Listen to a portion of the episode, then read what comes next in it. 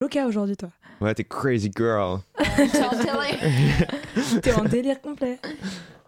En roue libre, pouf c'est parce que j'ai trop de délire. On délire dans cette équipe. Un début délirant, finalement. Ouais. Début de podcast. Non, mais du coup. euh, Imaginez les gars, c'est ça notre intro, genre.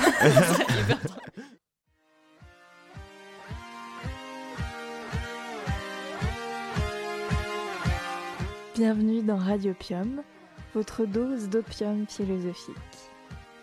Vous nous écoutez sur Radio Campus Paris sur le 93.9 FM. L'homme refuse le monde tel qu'il est et pourtant il n'accepte pas de lui échapper. Être femme, ce n'est pas une donnée naturelle. C'est le résultat d'une histoire. Il n'y a pas un destin biologique, psychologique qui définisse la femme en tant que telle. Cet amour-passion est effectivement un amour qui souffre. Vous écoutez Radiopium et aujourd'hui avec euh, Maëlle, Anthony, Élise et Marianne, c'est-à-dire moi-même, on va parler du délire. Et on va d'abord se pencher sur l'étymologie du délire. Alors le mot délire, il vient du latin delirare. Donc le préfixe dé euh, marque l'éloignement et lirare, en fait, ça veut dire labourer la terre. Et dans la Rome antique, on devait labourer la terre de manière droite. Et en fait, quand euh, les paysans cessaient de labourer de façon droite, on comprenait qu'ils n'étaient plus aussi sains d'esprit qu'avant. Et c'est pour ça que délirare, ça veut dire, du point de vue étymologique, cesser de labourer la terre en ligne droite, sortir du sillon. Et donc, euh, plus généralement, le délire, ce serait le produit d'une divagation, d'un égarement. Voilà, c'est la sortie de la lyra, et la lyra, c'est l'espace qui est entre les deux sillons. D'accord. Donc, sortir des sentiers battus. Exactement. Et d'ailleurs, euh, cette métaphore paysanne, elle a été reprise euh, euh, dans la littérature, dans la philosophie, etc., pour montrer qu'en fait, le délire, donc la sortie euh, du sillon, c'est une forme de marginalité, mais aussi d'infertilité. Parce que quand on sort du sillon, ben, on ne fait plus pousser autant de choses. On dirait un discours pour la manif pour tous. Exactement. C'est vrai que ça peut être un petit peu dangereux ce genre de discours. Et du coup, on va s'intéresser peut-être aussi à l'intérêt du délire, à la portée positive du délire. Euh, Essayer de comprendre pourquoi le délire est stigmatisé. Exactement. Et donc, euh, finalement, à l'ambivalence de ce terme qui nous paraît bien plus complexe euh, que ce que l'on pense communément. Et d'ailleurs, qu'est-ce qu'on pense communément? Qu'est-ce que ça vous évoque le délire à première vue? Pour moi, le délire, j'imagine quelqu'un d'un peu. euh, Enfin. qui, qui est complètement en roue libre, quoi. Qui, genre, qui a les bras. Enfin, qui lève ses bras, qui hurle, qui, qui est comme ça, genre, qui court dans la rue en mode Diogène. Diogène, il est en plein délire. Ouais, c'est l'absence totale de limite, quoi. C'est. euh, Ouais, dans tous les sens, partout, c'est euh, euh, la démesure totale. Ouais. Et moi, en fait, moi, j'imagine quelque chose de beaucoup plus intérieur. J'imagine vraiment, genre, le côté plus hallucination. Une forme et- de crise. Ouais, une forme de crise, une forme de, de, de modification de la perfection, de per- pas perfection, perception plutôt, où vraiment, euh, ouais, on, on, on- on se détache de la réalité telle qu'elle est et on est un peu enfermé dans notre tête, quoi. D'ailleurs, il est intéressant ton lapsus parce que est-ce que le délire ne pourrait pas atteindre la perfection, justement Oh, c'est Avec l'art et tout. On pourrait presque penser demande. que tu l'as fait exprès. C'était intentionnel.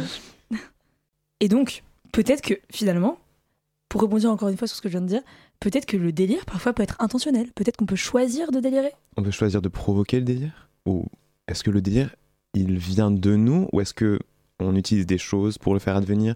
Est-ce qu'il y a des situations, des substances qui nous mettent en délire plus que d'autres? Est-ce qu'il y a des délires qui s'imposent à nous aussi? Est-ce qu'on se laisse entraîner par un délire extérieur? Est-ce qu'on peut se faire contaminer en fait par un délire? Un Ouais. peu comme par un virus finalement. Ou un fou rire. Et au final, est-ce qu'il n'y a pas aussi des mécanismes du délire euh, qui nous sont quand même assez connus, en tout cas euh, plus personnellement et quotidiennement? C'est-à-dire qu'est-ce qu'on on stigmatise pas aussi un petit peu le délire dans son sens le plus euh, négatif? Et c'est donc toutes les questions qu'on va se poser dans ce podcast.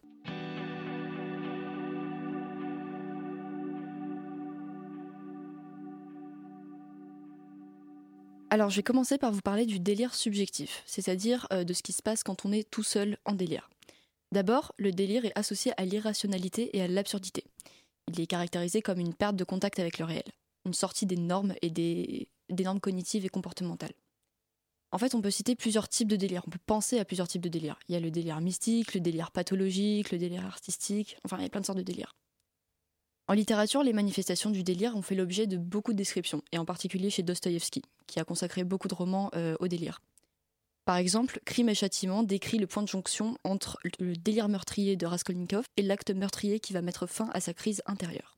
Je vais vous en lire un passage pour vous montrer la manière dont le délire est associé à la déraison. C'est à la fin de la première partie de Crime et châtiment.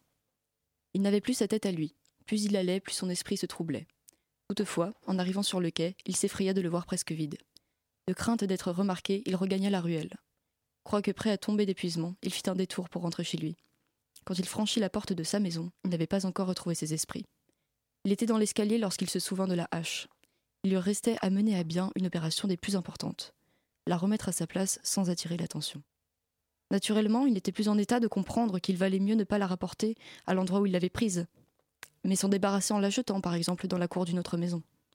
Pourtant, tout se passa le mieux du monde. La porte de la loge était fermée, mais pas à clé. Le concierge probablement était chez lui. Mais Raskolnikov avait si bien perdu toute faculté de raisonner qu'il s'approcha de la loge et ouvrit la porte. On voit ici comment euh, tout ce qui s'oppose à la raison imprègne ce texte pour définir le délire comme un désordre presque pulsionnel en fait. Il n'est pas du tout euh, en possession de toutes ses facultés.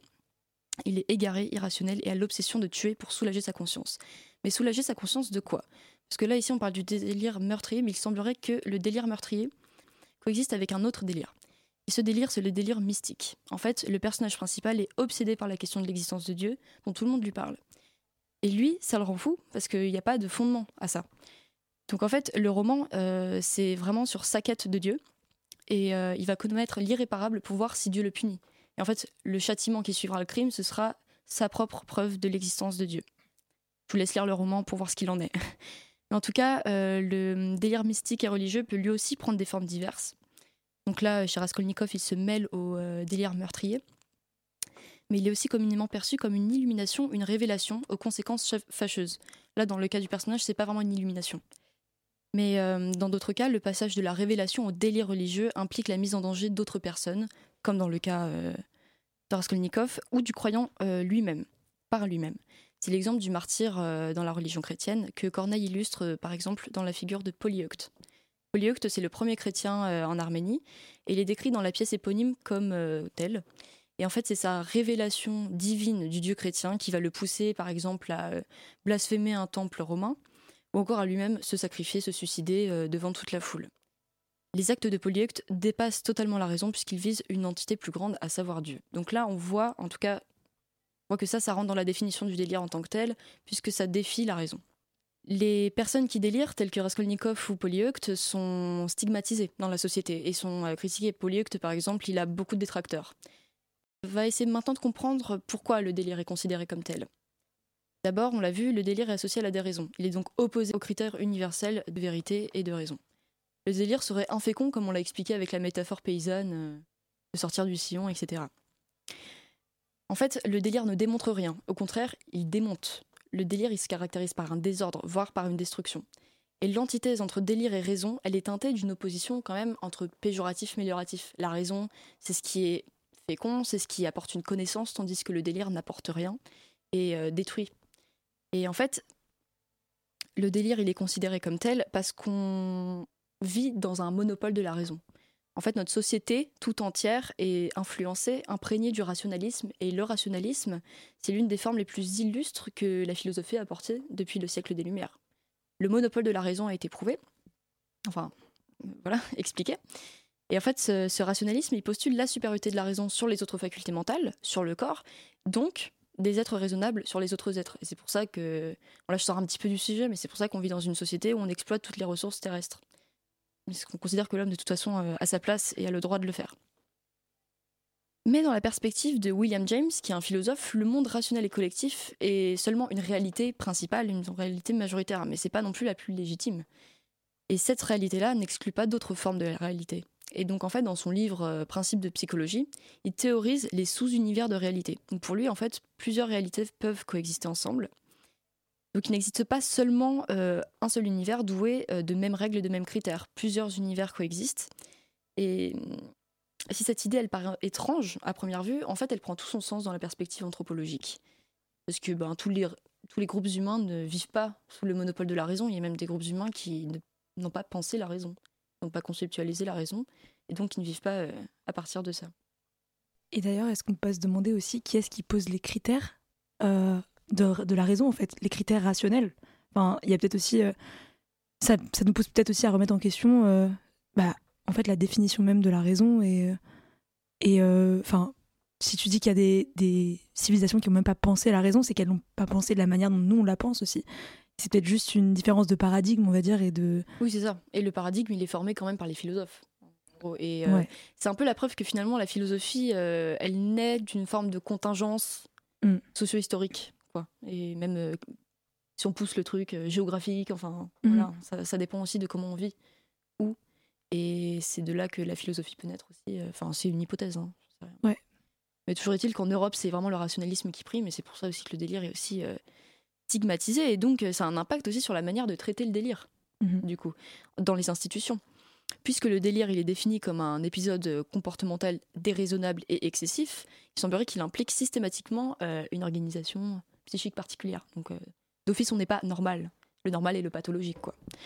Et le délire, il prend place, il semblerait, sur un terrain psychologique instable. Et ce terrain-là, il peut être lié à un traumatisme ou encore à une pathologie.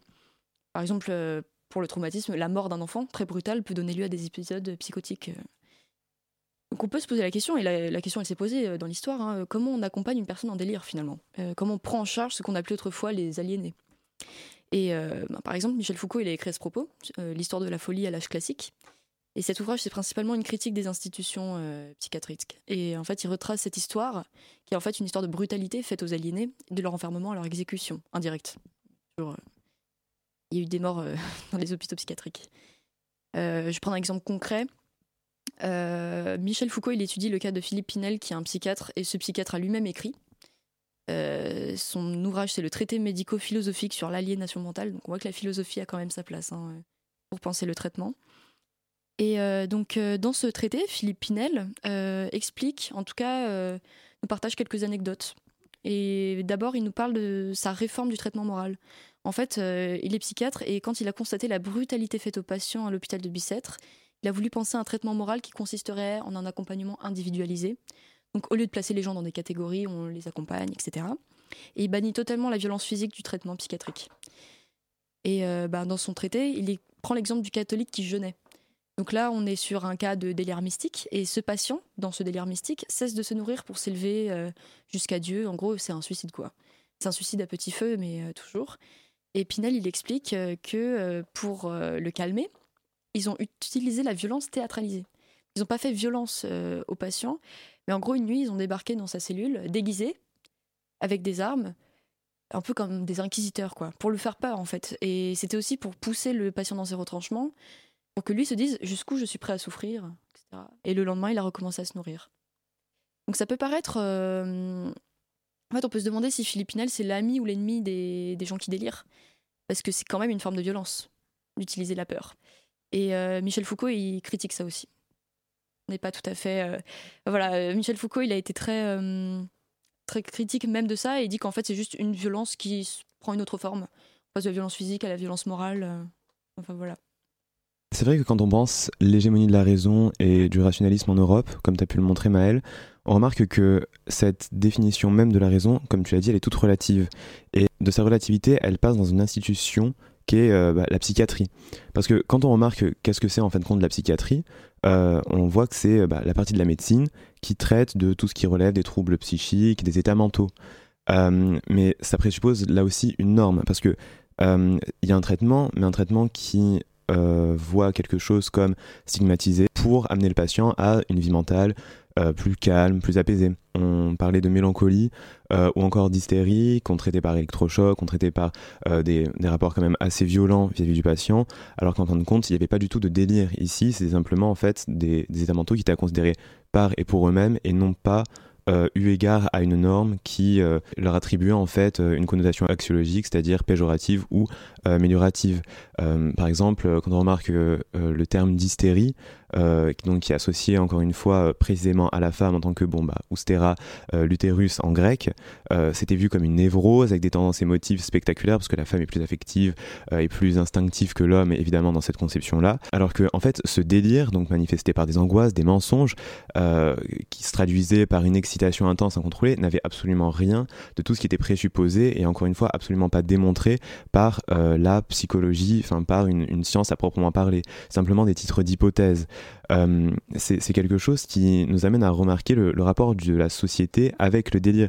Euh, parce que autant il peut y avoir des explications euh, physiologiques, par exemple pour ce qui est le cas des psychopathes, ils ont en effet un déficit de matière blanche et de matière grise bon, dans, différentes régions du cerveau, dans des lobes, etc. à la différence donc, pour le coup de l'hystérie. et, c'est peut-être vu comme en tant que le délire serait ce refus de la réalité, comme une forme d'hallucination. Euh, et on pourrait s'intéresser à, la remarque que fait Merleau-Ponty dans la phénoménologie de la perception sur l'halluciné. Le problème de l'halluciné, c'est qu'il fait une expérience réelle à laquelle il adhère. Euh, sauf que cette adhésion-là, elle le coupe de toute ouverture sur d'autres perspectives.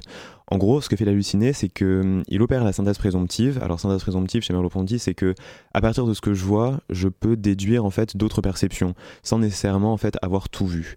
Euh, je peux déduire un état du monde, mais cet état-là, il coïncide pas en fait avec le monde vu par les autres, d'où une impossibilité d'unification et de, partage en fait de cette même représentation-là. Et, cette euh, forme de, clôture euh, monologique, donc de l'individu sur lui-même, c'est un petit peu ce qu'on retrouve dans l'art en fait. Parce que certains cadres donc euh, artistiques, on peut parler du génie, en fait présentent certains délires, des délires qui sont la base même de sa création. Là, je pense à une lettre d'Antonin Artaud à son psychiatre, donc le docteur Ferdière, où il écrit Les états mystiques ne sont pas du délire, docteur Ferdière, ils sont la base même de sa création. En fait, ce que fait Artaud, c'est que à une comment dire, une vie sociale un petit peu ennuyeuse euh, et plate, il oppose ce qu'il appelle les merveilles du monde de l'esprit. Et, c'est ça qui va nourrir, entre guillemets, sa création euh, littéraire. Euh, pareil, Sylvia Plath dans The Bell Jar fait le portrait d'Esther, qui est un, personnage qui tombe en dépression et qui se fait interner. elle subit des électrochocs, etc. Mais en, fin de compte, elle est très bien consciente que ça ne l'aide en rien, que son état mental persiste et on remarque que ça va nourrir la matière même du livre qu'on est en train de lire. Dans le sens où, euh, pareil, dans son journal, si la place se dit folle, alors qu'en fait elle est tout simplement amoureuse et triste. Bon. Euh, ce délire-là, en fin de compte, on remarque que c'est ce qui va représenter un détachement vis-à-vis des normes, euh, de ce qui ne se fait pas pour la société. Et là d'ailleurs on pourrait se demander en fin de compte, mais pourquoi est-ce que des institutions comme euh, bon, bah, les sanatoriums à l'époque, ou bien des disciplines comme la psychiatrie cherchent à traiter le délire? Euh, On a l'impression que le délire c'est presque une menace, presque quelque chose qu'il s'agit d'éradiquer, ou du moins de rendre silencieux.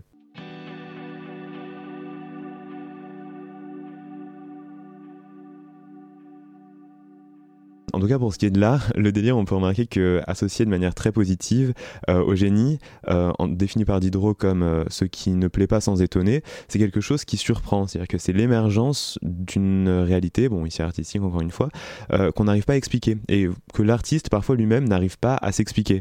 cette espèce de surgissement-là, c'est ce dont parle Platon.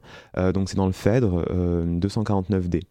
À un moment, il écrit, pour être très précis, un souci de précision il écrit euh, euh, de l'artiste La foule lui montre qu'il a la tête à l'envers alors qu'il est possédé d'un dieu.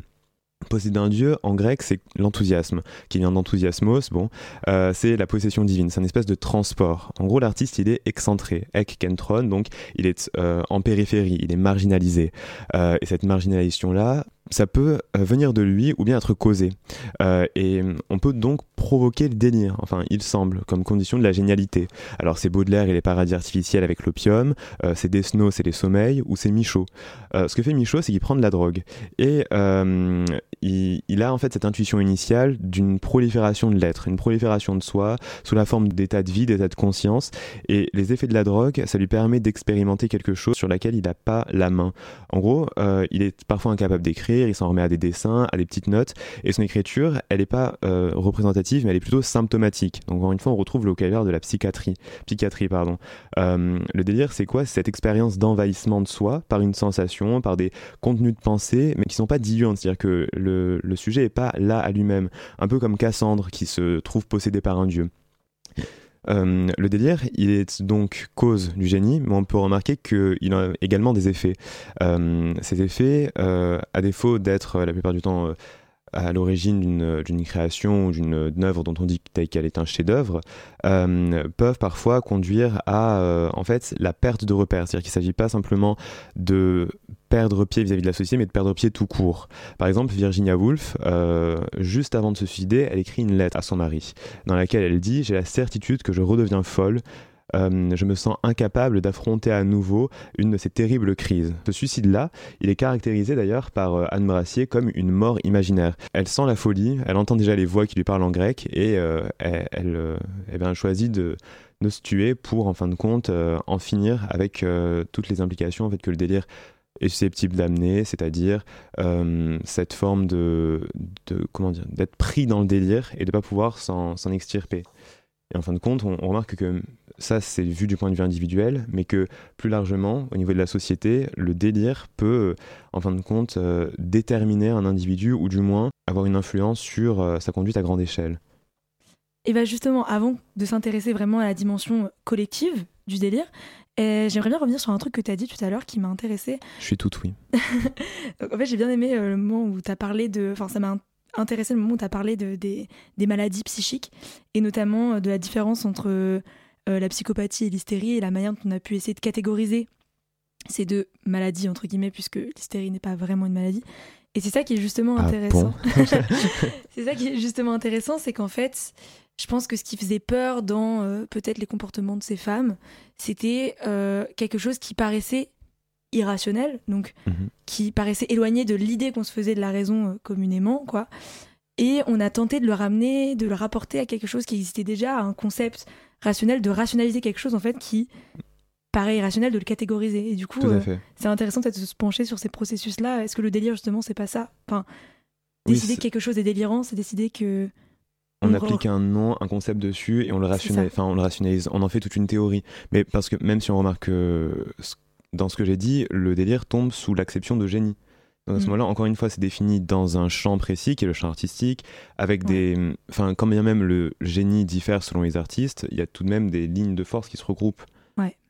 Donc c'est peut-être une forme, une manière aussi de se rassurer et euh, ouais, de revenir à quelque chose de connu parce que le délire, est-ce que c'est pas aussi l'inconnu finalement? Et justement, ce qui fait peur dans le délire, c'est ce côté inaccessible de la personne qui est extérieure au délire et qui l'observe et, et qui se dit mais en fait euh, c'est un truc qui paraît pas accessible à ma raison à moi Mhm. sur le moment et du coup euh, il y a ce besoin vraiment de d'essayer de comprendre, de catégoriser, de et donc parfois ça, ça crée des formes de catégorisation qui sont absurdes et qui nous paraissent absurdes aujourd'hui ou Oui, tout à fait. Bah, c'est ce- comme, comme ce que disait Platon, la foule lui montre qu'il a la tête à l'envers. C'est-à-dire qu'il y a vraiment l'opposition entre celui qui délire et tous ceux qui le voient de l'extérieur, qui comprennent pas son délire Mm. et, et qui se disent mais qu'est-ce qu'il fait euh bah et délire. Il délire.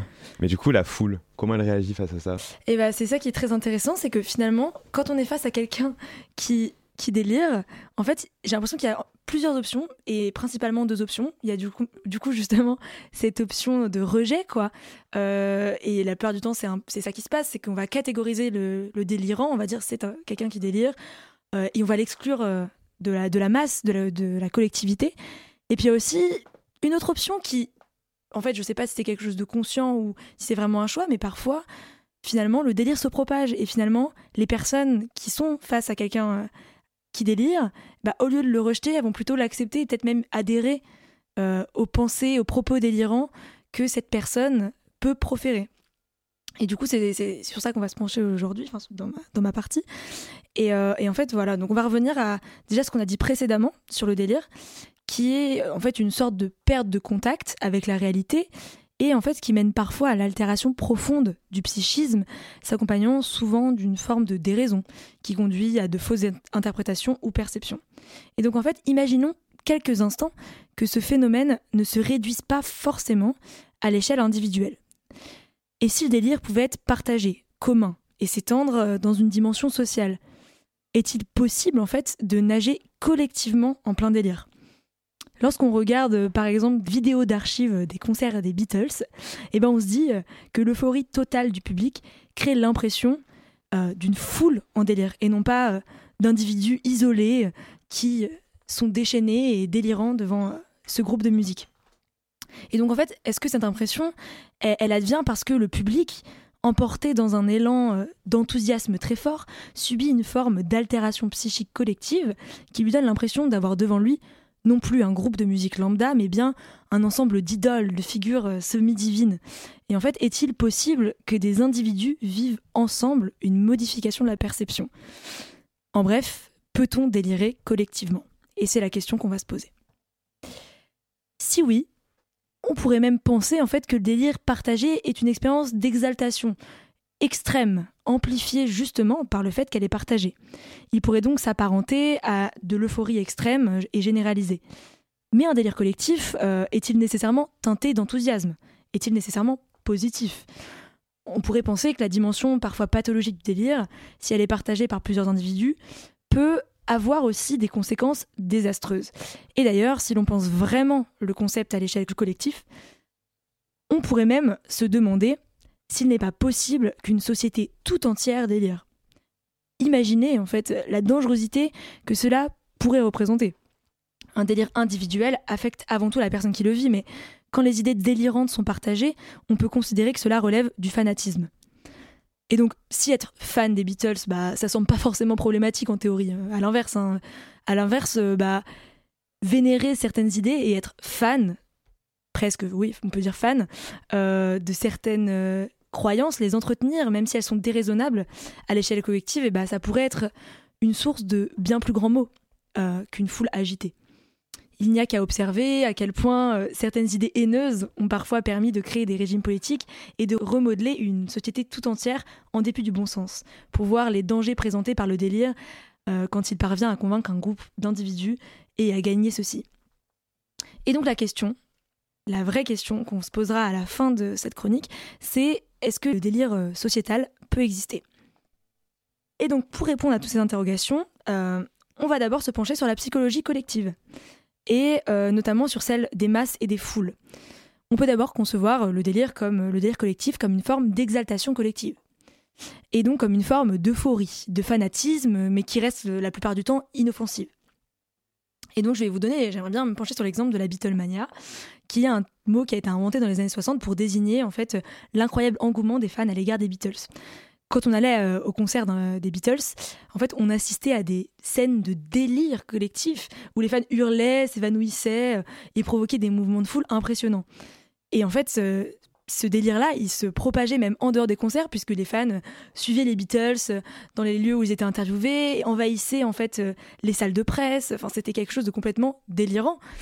Et c'était même comme ça que c'était qualifié puisque Mania, ça ressemble c'est pas directement euh, le délire en anglais, c'est la manie, mais ça, ça ressemble quand même beaucoup euh, au terme délire, oui. Bah mania, c'est le grec euh, qui veut dire folie.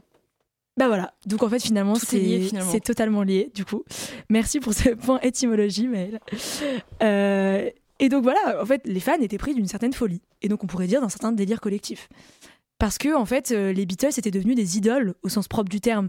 C'était, on a, enfin je pense que en fait dans les yeux des fans c'était beaucoup plus que des personnes. C'était des, oui, des figures supérieures, quoi.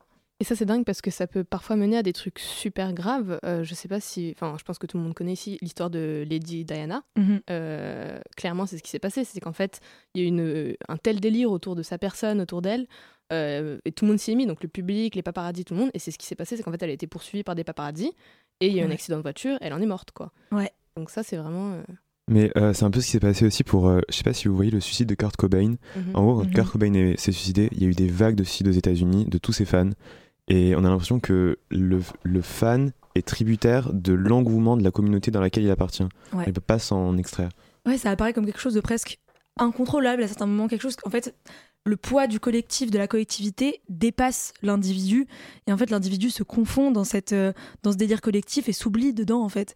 Et c'est super intéressant et d'ailleurs euh, cette idée euh, que parfois le fanatisme peut mener à la mort et peut présenter des dangers, bah en fait, on le retrouve dans l'exemple même de la Beatlemania puisque John Lennon a lui-même été tué par un fan en fait. Et c'est ça qui est super intéressant, c'est de voir à quel point en fait, ouais, cet engouement autour d'un groupe de musique, d'une- star, ça peut vraiment créer un phénomène qui paraît inarrêtable dans un sens et, euh, et qui est complètement irrationnel. Et donc en fait, il y a une véritable perte de contact euh, avec la réalité de la part euh, des fans et une forme de transe collective qui est à la fois mu par la joie, comme on l'observe pendant les concerts, et la plupart du temps, ça reste bon enfant. C'est des gens qui, oui, qui expriment leur joie de manière extrême, certes, mais voilà, c'est, ça reste dépourvu de danger, quoi. Mais, euh, mais à d'autres moments, oui, ça mène, ça crée, ça a de conséquences vraiment graves, quoi. Tu as parlé de trans collective et ça me fait penser à la dimension politique euh, de la trans dont on a parlé tout à l'heure euh, avant l'enregistrement. Et en fait, la trans dans les sociétés colonisées, c'est ce qui permet aussi aux gens de se retrouver et de sortir de leur rôle social de colonisé. Donc ça me fait penser à ça. C'est un autre aspect de la trans collective en fait. Donc c'est ça qui est intéressant, c'est que dans ce délire collectif, hein, le délire collectif peut avoir une portée positive. Et c'est ça qu'il faut pas oublier. C'est que oui, ça peut mener à la mort, c'est dangereux, mais ça peut aussi être un moyen d'é- d'émancipation, en fait, très fort. Et euh, un instrument politique, finalement. Ouais. Et euh, voilà, et d'ailleurs, on se penchera sur cet aspect-là euh, un peu plus tard dans la chronique. Et maintenant, pour une petite pause musicale, nous allons écouter Crazy de Gnarls Barkley.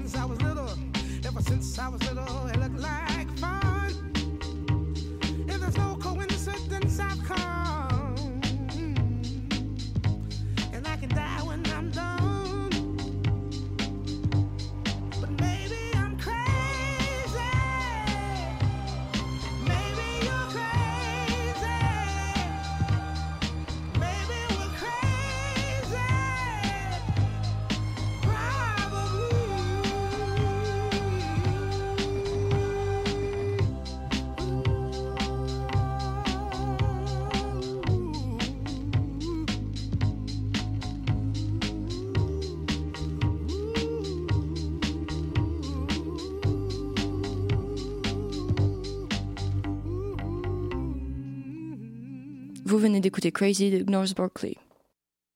Mais du coup, euh, on va s'intéresser euh, maintenant aussi à la portée peut-être euh, plus péjorative du délire collectif, parce qu'on a parlé quand même de la dimension aussi pathologique du délire, et du fait que le délire, c'est souvent en fait un mot qui est utilisé pour désigner des personnes qui, ouais, qui ont une pathologie psychologique, une forme de psychose. Mais en fait, du coup, est-ce que cette psychose, elle peut pas être collective? Est-ce que c'est pas possible en fait? Est-ce qu'on peut pas imaginer que, oui, euh, certains groupes en fait d'individus peuvent être pris euh, d'une d'une psychose, d'une vraiment d'une pathologie euh, qui les affecte tous en même temps, collectivement. Et en fait, je me suis intéressée à ça. Je suis allée chercher un peu sur internet la définition de la psychose collective et je suis tombée sur celle du dictionnaire médical de l'Académie de médecine. Donc c'est vraiment quelque chose, un concept qui existe, quoi, euh, médicalement reconnu, et qui définit en fait comme un ensemble pathologique assez disparate, réuni par l'adhésion partagée dans une population donnée euh, à un discours ou à des rumeurs délirants euh, devenues la propre réalité psychique de la population. Donc en fait, on voit que euh, ouais, ça peut être comme une sorte de virus, comme une sorte de maladie. on parle beaucoup des maladies physiques, voilà, des épidémies, des épidémies qui affectent la santé physique directement, mais en fait, c'est peut-être possible de considérer que, en fait, il existe aussi des pathologies psychiques qui prennent une forme délirante et qui affectent des groupes tout entiers. Euh, et donc, euh, il y a même un médecin qui qualifie euh, la psychose collective, en fait, de la création d'une personnalité en plusieurs personnes. Et donc, en fait, où chacun des participants contribue au délire commun, euh, et dont le thème général est souvent la persécution. C'est d'ailleurs, voilà, c'est le thème ré- récurrent. C'est un peu. euh, je pense que ça se rapproche vachement du coup du fameux délire de persécution dont on parle. euh, je pense que c'est un, terme assez courant et utilisé souvent, où en fait vraiment, des fois collectivement, un groupe va avoir l'impression que voilà, il est, il est persécuté par, c'est pas une entité supérieure. Enfin, des fois, c'est voilà, c'est le principe du délire, quoi. C'est forme d'hallucination. Et donc, on peut se pencher sur les travaux euh, de Lacan, Jacques Lacan, qui est un psychanalyste et qui aborde en fait euh, les thèmes euh, de la psychologie collective et des phénomènes de masse notamment, et qui s'intéresse notamment à la manière dont les individus peuvent en fait adopter les comportements des autres et être contaminés entre guillemets par les comportements des autres par mimétisme et en observant en fait l'autre en se reconnaissant en lui et en du coup en tentant d'adopter de reproduire euh, les comportements d'autrui Euh, et donc il parle d'une sorte d'effet miroir en fait de reproduction de ce qu'on a en face de nous Euh, et donc les individus parfois en viennent à mimer les, ouais, les comportements des personnes en face d'eux. Et donc, on pourrait imaginer que les délires collectifs, c'est une forme de mimétisme généralisé, quoi, où en fait, une personne va mimer le délire d'une autre personne et, et ainsi de suite, quoi, comme une sorte d'effet papillon. Et, et donc, en fait, de cette analyse psychologique, on comprend que quelqu'un, en fait, euh, euh, peut, oui, euh, comment dire, être contaminé, et souvent de manière inconsciente, par le délire de quelqu'un d'autre. Et on peut se pencher par exemple sur des cas pratiques, comme un cas qui a été recensé par le Parisien en 2010 dans un article. L'article titrait Un délire collectif inexplicable. Et ça parle d'un drame qui s'est passé en France, donc il y a 10 ans maintenant, où cinq adultes ont sauté de manière inexplicable euh, d'un immeuble avec des enfants dans leurs bras. Et, euh, et en fait, euh, ouais, on n'a pas su expliquer d'où ça venait parce que les personnes n'étaient pas sous l'emprise de substances. C'était pas a priori un groupe de personnes qui faisaient partie d'une secte ou de je ne sais quoi. Et on postule, en fait, le postulat le plus crédible, c'est qu'il y a eu une prise de panique. il y a vraiment une panique collective qui s'est instaurée. Peut-être pour une raison. euh, Peut-être qu'ils ont cru qu'il y avait un danger euh, dans l'appartement ou quelque chose comme ça. Et donc, en fait, ils ont décidé de sauter de l'immeuble de, de deux étages, quoi. Mais c'est marrant parce qu'il y a eu la même chose récemment. Alors je sais plus si c'était en Suisse ou euh, vers la frontière suisse en France. Pareil, un peu la même histoire où c'est carrément une famille aussi qui s'est suicidée collectivement, qui a sauté de, enfin, qui s'est défenestrée de la même manière. Et en fait, ce qui est assez dingue, c'est qu'ils se sont rendus compte au fil de l'enquête que la famille en question, ça faisait des mois qu'en fait ils stockaient des provisions chez eux, qu'en fait ils étaient dans tout un délire un peu euh, Mm. apocalyptique, de fin du monde, etc.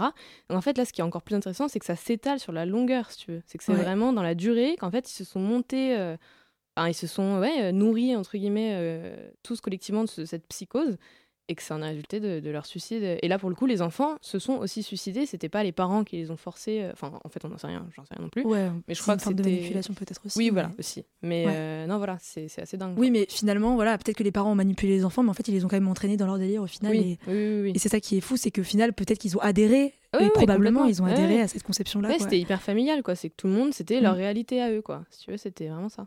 C'est fou. Et donc finalement, euh, comme euh, tu l'évoquais, il y a peut-être la présence, l'apparition d'une nouvelle forme de réalité pour cette famille-là, quoi, qui, qui devenait peut-être même crédible.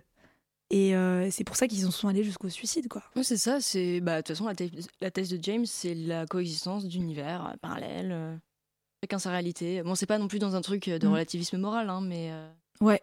mais factuellement oui. Mais oui, c'est très intéressant. D'ailleurs, ce que tu m'as dit, là, ce que, le, le cas dont tu as parlé, ça m'a aussi fait penser aux survivalistes, par exemple, aux États-Unis, Mm. qui, pareil, accumulent des provisions. Et c'est toute une communauté hein, de, de personnes un peu euh, à l'écart, justement, de la société, qui se veut à l'écart de la société, pour euh, justement. euh, Enfin, qui se met à l'écart pour se préparer à une potentielle apocalypse, quoi, et qui fait des provisions, et qui est persuadé que ça va arriver un moment. Peut-être qu'ils ont raison, d'ailleurs. Mm. je sais pas. Mais euh, du coup, ils entretiennent ce délire commun depuis, et puis ça fait des, ouais, des dizaines, je sais pas, des dizaines d'années probablement que ça existe. Donc euh, c'est très intéressant. Donc on voit aussi comment ça peut fédérer peut-être aussi et créer des sortes de communautés, euh, même si euh, il y a une dimension vraiment pathologique en fait à, à ces psychoses collectives quoi. Oui, t'as même des gens qui achètent des bunkers et qui se préparent à vivre dedans. Réellement. quoi. Ouais, et il y en a qui vivent déjà dedans. Oui, oui, J'avais oui. vu un documentaire là-dessus. Enfin ouais, voilà. Et donc c'est très intéressant de voir que ça peut euh, s'étendre à une échelle, communautaire ou à l'échelle d'un groupe. Mais en fait, parfois, ça s'étend même à l'échelle de la société. Et c'est là que c'est le plus dangereux finalement. C'est quand le délire eh bien, devient quelque chose de généralisé. Et, euh, en fait, quand l'irrationalité fait loi, euh, comment on peut se demander, mais comment c'est possible d'arrêter cette contamination délirante? Et on va se pencher là sur la conception d'Anna Arendt dans les origines du totalitarisme, qui parle justement, qui s'intéresse à la formation des régimes totalitaires et euh, qui essaie de décrypter les outils poussant les des sociétés entières à adhérer justement à ces idéologies totalitaires. Et donc elle parle notamment de la notion de rationalité totalitaire, euh, donc en fait qui consiste euh, à détourner le sens originel de la rationalité, à détourner en fait le sens originel du bon sens et euh, finalement à euh, créer une nouvelle forme de rationalité euh, pour servir le développement et le maintien d'un régime totalitaire. Et donc, en fait, ce qui est assez paradoxal, c'est qu'elle décrit cette rationalité totalitaire comme quelque chose de dépourvu de toute logique. Et finalement, ça nous paraît en fait délirant que des sociétés entières puissent adhérer aux idées qui sont véhiculées au sein de ces régimes, puisque de l'extérieur, elles sont irrationnelles, elles sont illogiques. Et en fait, euh, du coup, on peut se demander, mais que se passe-t-il euh, quand le délire s'enveloppe du manteau de la rationalité et se cache derrière- elle? Et en fait, quand le délire instrumentalise euh, la rationalité et la fait passer pour l'opposé de ce qu'elle est originellement. Donc, on pourrait penser en fait que cette rationalité totalitaire est donc bien au service d'un délire idéologique et permet de donner une légitimité à des idées qui semblent d'ordinaire irrationnelles, parce qu'elles sont par exemple extrêmes et la plupart du temps haineuses. Et donc le délire, parce qu'il prétend à la rationalité, peut s'étendre à la société euh, et peut conduire à la manipulation des individus et de leur, de leur psyché, euh, puisque en fait euh, cette rationalité totalitaire vise à insérer véritablement des pensées délirantes dans la psyché des individus. Et donc, voilà, le délire idéologique, dès qu'il devient commun, risque euh, de devenir totalitaire, c'est ce que je disais précédemment. Et en fait, ce qui est vraiment dangereux, c'est quand il s'établit comme la norme. Et quand il devient raisonnable dans l'esprit des individus eux-mêmes. Quand en fait, euh, voilà, c'est ça y est, la, rationalité totalitaire a réussi à, à remplir sa mission. Elle a réussi à rendre euh, raisonnable ce qui, en apparence, semblait irrationnel finalement.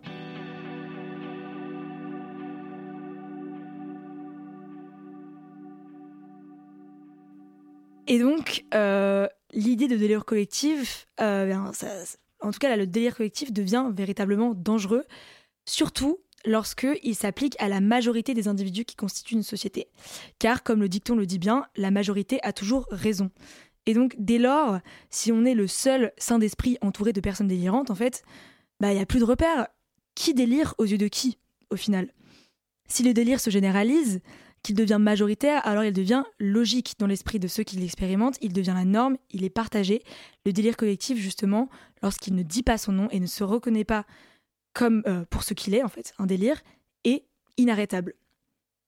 Et c'est pour ça, en fait, que Hannah Arendt qualifie euh, ce délire totalitaire, enfin, cette rationalité totalitaire, de sophisme. En fait, euh, donc le sophisme, c'est la capacité à présenter des raisonnements faux comme quelque chose de vrai et à donner vraiment l'aspect le plus véridique possible à, ces raisonnements faux, justement en utilisant des, ou- des outils rhétoriques euh, qui permettent de persuader les individus euh, qui, euh, qui sont confrontés à ces raisonnements-là. Et donc, en fait, si un régime arrive à rendre une idéologie crédible, justement, grâce à des outils de persuasion, et à rendre quelque chose de faux bah, vrai, en fait, bah, à ce moment-là, on peut se dire que, que la société euh, qui est affectée par ça est perdue. Et que ça sera euh, un effet papillon, comme on en parlait dans la dimension communautaire, où un individu en convainc un autre. Et c'est ce qu'on a observé euh, dans les régimes totalitaires comme le nazisme, par exemple, où aujourd'hui on trouve ça complètement délirant, en fait, que des gens aient pu adhérer à, ce que, aux propos que Hitler proférait et à ce qui était écrit dans, dans Mein Kampf, quoi. Et pourtant, bah, à l'époque, ça apparaissait, euh, pour la plupart des gens, pas pour tout le monde bien sûr, mais ça apparaissait comme quelque chose de rationnel, quoi. Et donc, en fait, j'ai soulevé cette question. Maintenant, euh, bah, à partir de quand, en fait, on peut se dire qu'une société délire Euh, C'est vraiment la, la, question, je trouve, qui est la plus intéressante et la plus, finalement, énigma- énigmatique. À partir de quand on peut se dire que euh, les idées qui sont proférées dans un régime politique ne sont pas délirantes ou sont délirantes, justement. Et du coup, la dernière question que je me poserais, c'est est-ce que le délire collectif euh, prend nécessairement la forme d'une psychose dangereuse et menaçante ou est-ce que euh, il existe euh, d'autres formes de délire collectif qui peuvent être plus fédératrices? Alors c'est hyper intéressant tout ce que ça dit parce que tu t'exposes à un des paradoxes en fait du délire, Marianne, qui est qu'en fait le délire il est communément conçu comme étant justement hors norme, mais qu'en fait parfois il peut aussi prendre l'apparence de la norme. Et c'est ça qui est, enfin quand il est partagé, quand il est collectif, euh, de ce point de vue-là. Et ça c'est hyper intéressant. Et c'est pour ça que moi je vais essayer d'en revenir un petit peu à la souche euh, du sens des mots pour essayer de comprendre un petit peu tout ça. Et euh, vous l'avez tous dit, hein, vous avez souvent donc opposé enfin, le délire à la raison, et donc en fait l'irrationalité associée au désir, au rationalisme, etc. Et à mon sens, en fait, concevoir euh, le délire comme quelque chose de fondamentalement négatif et du coup s'en méfier, c'est du coup, selon cette définition, concevoir toute chose irrationnelle de la sorte. Or, à mon sens, euh, il y a également d'irrationnel beaucoup de choses qui traversent nos vies à tous quotidiennement. Euh, là, je pourrais parler des rêves, des passions, l'imagination, la créativité, etc. Tout ça, Anthony t'en a parlé aussi dans le... pour la question du délire artistique, etc. Et en fait, donc selon la définition que je viens de donner du délire, qui est donc d'être irrationnel, on pourrait alors considérer que toutes ces, choses, tous ces concepts sont des formes de mécanismes ou sont des mécanismes du délire, en fait, à part entière. Et euh, de ce point de vue-là, réaffirmer le primat de la raison et de la rationalité, et donc condamner l'irrationalité, en vertu d'une connaissance du monde et de l'homme, reviendrait à affirmer que toutes ces choses irrationnelles n'ont pas de sens propre, ou en tout cas euh, devraient être exclues de la connaissance, entre guillemets. Euh, or, à mon sens, le délire en tant qu'il s'oppose à la raison, du point de vue de la connaissance, est celui qui vient sans cesse la remettre en doute et qui vient la, renverser. Et Erasme, donc dans Éloge de la folie, euh, donc ici le titre est quand même assez évocateur, euh, il, met en scène donc la folie qui est allégoriquement représentée et qui dialogue avec la raison. Et donc la folie met en garde la raison en lui rappelant qu'un être intelligent est forcément inquiet parce qu'il est aussi plein de contradictions, etc. Et c'est hyper intéressant parce que donc la folie souligne implicitement son rôle euh, et l'importance de son rôle à elle en tant que manière de se soustraire au dogmatisme de la raison, entre autres. Donc en fait, le délire de ce point de vue-là, en tant que moyen de remettre en cause notre réalité et notre raison, euh, est ce qui leur permet aussi d'évoluer finalement. Parce que donc, euh, une connaissance est vouée à sans cesse, être remise en question pour pouvoir justement se, se repréciser, évoluer, etc.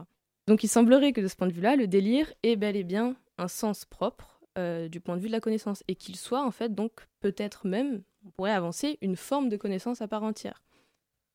Donc si on revient à cette définition du délire comme une forme euh, d'irrationalité, on peut s'imaginer l'exemple, moi c'est ce qui m'est venu un peu à l'esprit, l'exemple d'un enfant qui joue avec des figurines, euh, je sais pas, des Lego, des Playmobil, un truc comme ça. En fait, un enfant, il s'imagine un monde, euh, il s'invente des histoires euh, aux paramètres qui sont parfois complètement irrationnels. Et là, en fait, on pourrait donc en venir à dire que euh, c'est- pas irrationnel, c'est c'est merveilleux, c'est fantastique, etc. Et en fait, c'est finalement ce qui ne rentre pas dans une définition du rationnel. Donc, de ce point de vue-là, en fait, on pourrait carrément dire que l'enfant, il délire.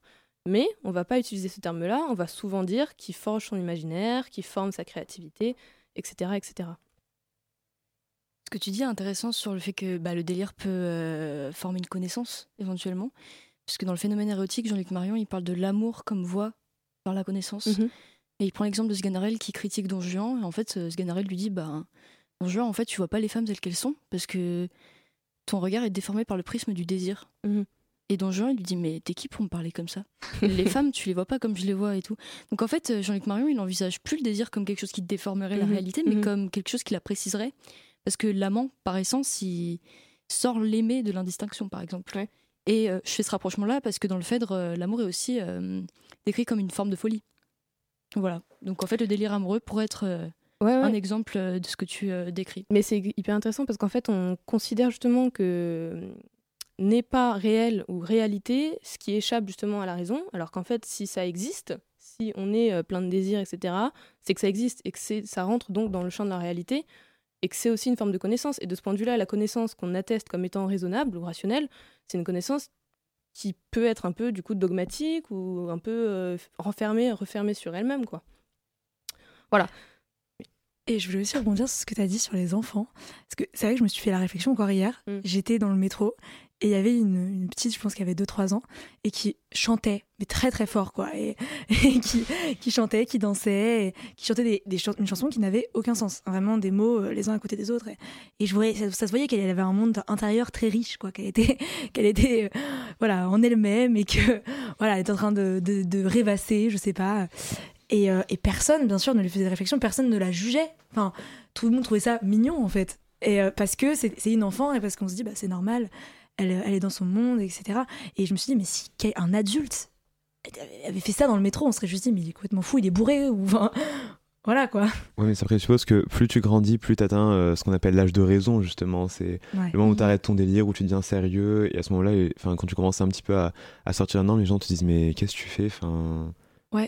Parce qu'il n'y a pas la place, en fait, peut-être dans l'espace public et dans Ouais. la société, pas de place faite pour justement un écart euh, de raison et, et euh, quelque chose qui apparaît un peu comme irrationnel, mais qui est, oui, qui est peut-être plus spontané aussi. Je pense que c'est juste que elle chantait ce qui lui passait par la tête, quoi. Et en vrai, si on faisait ça, nous, si on se permettait de le faire, ça, ferait sûrement- ça aurait sûrement le même euh, rendu en soi visuel et euh, auditif, quoi. Ouais, mais en fait, c'est intéressant parce qu'au final, on parle de la même chose, quoi. On parle des. Ouais. Bon, je sais pas si c'est exactement les mêmes mécanismes psychiques, mais c'est au fond cette même conception de l'irrationalité, et pourtant, on n'utilise pas les mêmes mots, quoi. Ouais. C'est-à-dire qu'on utilise, comme je l'ai dit tout à l'heure, plutôt le truc de ah, imagination, créativité, machin pour un enfant, et un adulte, ce serait carrément du délire, quoi. Et c'est Mhm. euh, connoté hyper euh, négativement. Et euh, c'est pour ça que je voulais un petit peu en revenir à la souche de- du sens des mots, justement. Tout ça pour en venir euh, en fait à dire que le délire au sens où, où, j'ai- où on l'entend grâce aux définitions que j'ai données, il peut aussi avoir une dimension extrêmement positive finalement, parce qu'en fait il est, une constru- enfin, il est aussi construction euh, d'une réalité alternative. Enfin, le- l'exemple de l'enfant est, assez euh, évocateur de ce point de vue-là.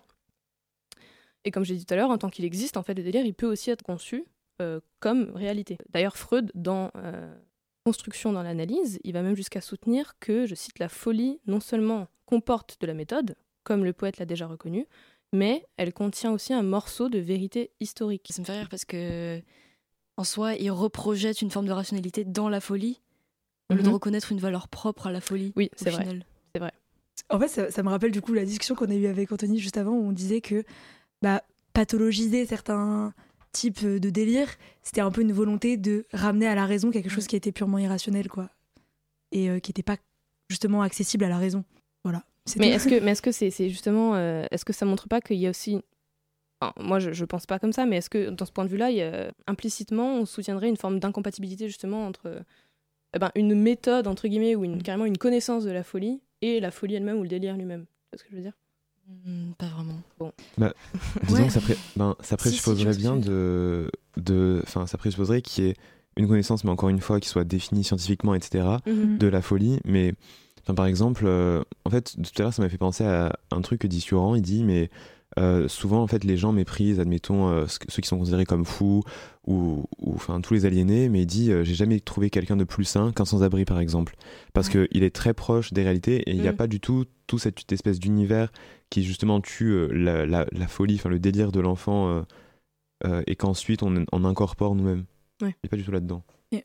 cette idée que en fait la connaissance de la enfin de- du délire et le délire lui-même sont par définition séparés et que c'est très compliqué en fait d'avoir une vraie connaissance du délire euh, ça c'est un truc que je comprends et que qui, je pense est défendable en fait parce que il y a peut-être cette idée aussi juste que dans tous les cas le délire est inaccessible Mhm. aux personnes qui sont rationnelles. Enfin, Oui, bah surtout qu'en fait, le- la connaissance, entre guillemets, la raison, c'est des formes qui sont euh, définies. Il y a des limites, il y a des, des, euh, un schéma, disons, un- bref, voilà. Euh, Il y a une méthode, alors que le délire est par définition. euh, En fait, ça se définit que négativement par ce qui Ouais, n'est pas exactement, rationnel. Voilà, Exactement. Il n'y a pas de forme en soi au délire, euh, en tout cas. euh, donc ça paraît presque antithétique de se dire on va euh, avoir, Parler du délire. ouais, forger une connaissance du délire. Quoi. mm, Mm. Exactement. Parce qu'en plus, c'est tributaire de tous les particuliers. Chaque personne qui délire va délirer différemment. Enfin. Oui, oui, exactement. C'est complètement. euh, ouais. Mais après, bien sûr, il y a des manifestations extérieures du délire qui peuvent permettre quand même aux personnes extérieures d'accéder au Mm. délire d'une autre personne. C'est ça qu'il faut pas oublier. voilà.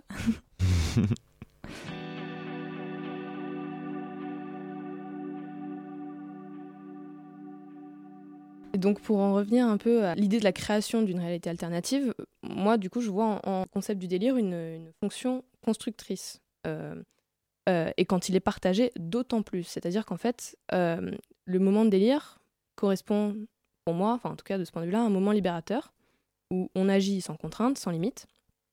Et euh, dans le lien qu'il peut créer à autrui, euh, le délire va, juste, va même jusqu'à être fédérateur en redéfinissant même les concepts d'identité et d'altérité. C'est-à-dire qu'en fait, je m'explique, c'est un peu compliqué. En délirant, la personne opère une reconstruction d'un sens, ou une construction d'un sens qui lui est propre et individuel, et qui peut donc la libérer éventuellement des, toutes les normes ou des tensions qui sont liées au, champ de la connaissance, de la raison, euh, socialement ou, ou autre, peu importe. En fait, c'est l'idée qu'il s'agit de reprendre euh, la main sur une perception subjective euh, qui serait individuelle. En fait, c'est reprendre le contrôle sur ce qu'on se dit à soi-même pour se sentir exister et pour sentir qu'en fait, sa propre euh, perception du monde existe. Et donc, quand on la partage justement avec autrui, elle se construit réellement, substantiellement, voilà. Euh, donc on construit, en fait, en construisant du sens pour soi et en l'exprimant devant un autre, la personne, en tout cas, soit on s'éprouve non seulement comme sujet, donc en fait on construit son identité, et on crée ce lien à l'altérité.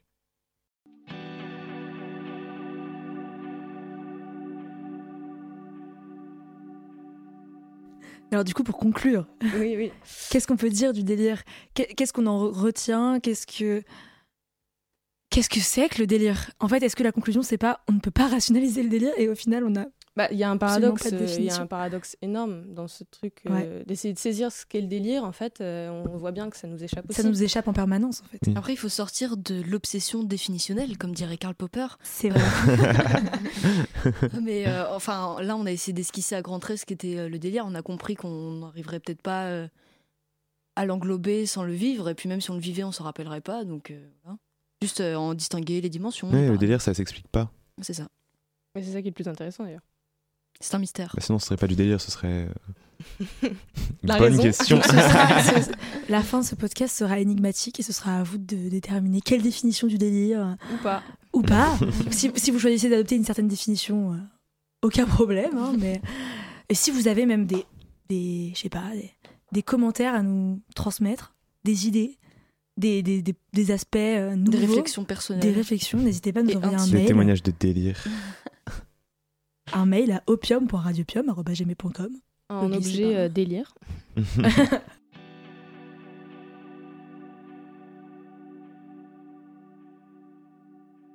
Vous venez d'écouter Radiopium, diffusé un dimanche sur 4 à 20h sur Radio Campus Paris 93.9 FM. Au micro, c'était Marianne Varem, Antonine Dominici, Élise Le Pennec et Maëlle Bouvray, moi-même, et Tibor Detia à la réalisation. Vous pouvez nous retrouver sur toutes les plateformes de streaming, Spotify, Deezer et autres. N'hésitez pas à nous contacter à l'adresse opium.radiopium.gmail.com si vous avez des questions à nous poser. Merci de nous avoir écoutés et à dans un mois.